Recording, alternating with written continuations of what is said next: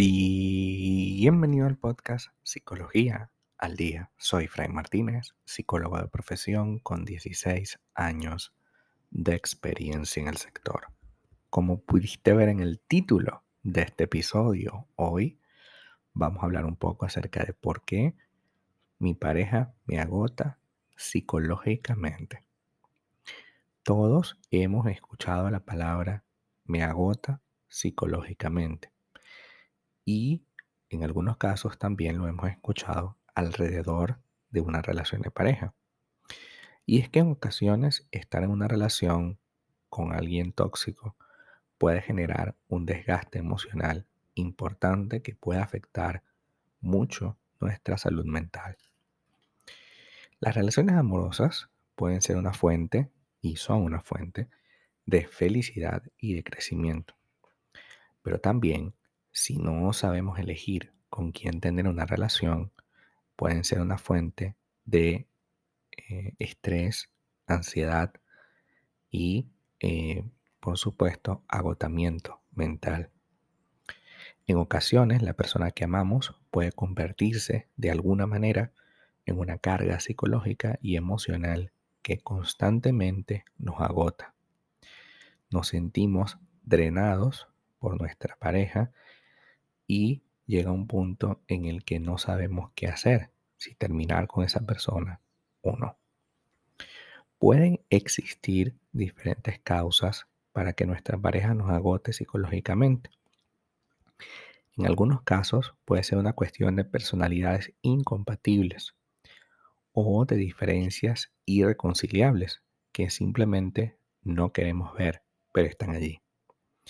En otros casos puede ser una cuestión de roles y expectativas no correspondidas, en los que uno de los dos o los dos siente que da más de lo que recibe. También puede ser el resultado de una dinámica tóxica y desequilibrada en la que una de las partes o las dos ejercen un control excesivo o manipulador sobre el otro. Y en estos puntos me quiero detener porque las causas son fundamentales en este caso, ¿no? Imaginemos por un segundo que tu pareja todo el tiempo necesita una comprobación de que no le está siendo infiel. Necesita que le digas que le quieres y que se lo demuestres con algo grande. En un principio eso pareciera tener una intención noble, pero conforme pasa el tiempo te das cuenta de que es cada vez más difícil de lograr una dinámica tóxica en la que, por ejemplo, tu pareja tenga la expectativa de que tú vas a llenar todos y cada uno de, tus, de sus vacíos emocionales, es algo completamente irreal, también irrealizable, o sea, no se va a poder hacer, pero profundamente común. En el caso de que tengas roles y expectativas no correspondidas, tiene que ver mucho con nuestras diferencias de personalidad. Es evidente que si yo soy una persona un poco más relajada, que deja pasar las cosas, que no está pendiente de detalles, y mi pareja necesita que yo lo esté, porque esa persona necesita que los roles se cumplan a pie de la letra, evidentemente no estamos en la misma página. ¿Quiere decir que yo soy una persona que no puede tener una relación? No necesariamente. El problema es entre la expectativa del rol y lo que yo puedo aportar a eso. Existen muchas causas de que o por las cuales nos agotan una pareja. Es importante identificar esas causas para poder abordar el problema de una manera efectiva. Evidentemente, en terapia, ¿no? ¿Qué puedo hacer si algunas de estas características u otras existen y me agotan y mi pareja cada vez que veo un mensaje, aun cuando no lo he abierto, eso es otro detonante, ¿no? No he abierto el mensaje o no he visto el teléfono en un minuto y veo que hay una llamada perdida o un mensaje o ambos. Ya me siento incómodo, ya me siento agotado. Si eso es así, evidentemente estamos dentro de una relación tóxica. ¿Qué hago entonces si mi pareja me agota? Primero, toma conciencia de que la relación está teniendo un impacto negativo en tu salud emocional y psicológica. Reconoce entonces que mereces estar en una relación saludable y que no estás obligado a tolerar este trato agotador. Piensa desde cuándo te sientes así y que no has tomado ninguna decisión al respecto. Piensa que no has hablado con tu pareja.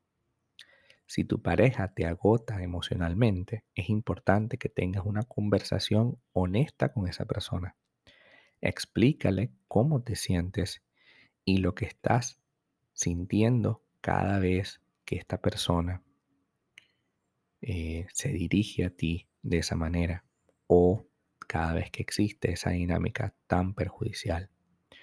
A veces simplemente hablar sobre el problema puede aliviar la tensión inicial y puede hacer que la otra persona reconozca la situación. Porque como no se habla, entonces la otra persona asume que todo está medianamente bien. Otro punto importante después de hablar es establecer límites. Hemos conversado en este podcast que establecer límites claros sobre lo que estás dispuesto o no a aceptar es supremamente importante. Debemos comunicar nuestras necesidades y expectativas de manera directa y clara y asegurarnos que tus límites sean respetados y que no tengas miedo de decir no cuando esto sea necesario. Empecemos a considerar que si yo no pongo el bienestar personal y emocional de primero, lo que va a ocurrir es que no voy a poder recuperar esta relación. Y lejos de arreglar las cosas juntos, lo que tendremos es cada vez más problemas. Porque si yo no establezco un límite, si yo no pongo un fin a esta dinámica perjudicial, tarde o temprano se va a pasar por encima de mí. Hasta acá nuestro episodio del día de hoy. Muchísimas gracias por quedarte aquí hasta el final. Si deseas saber más sobre mi contenido, www.fraymartinez.com. Para consultas online, www.fraymartinez.com y también sígueme en mi Instagram, arroba fraymartinez20. Muchísimas gracias y hasta el próximo episodio.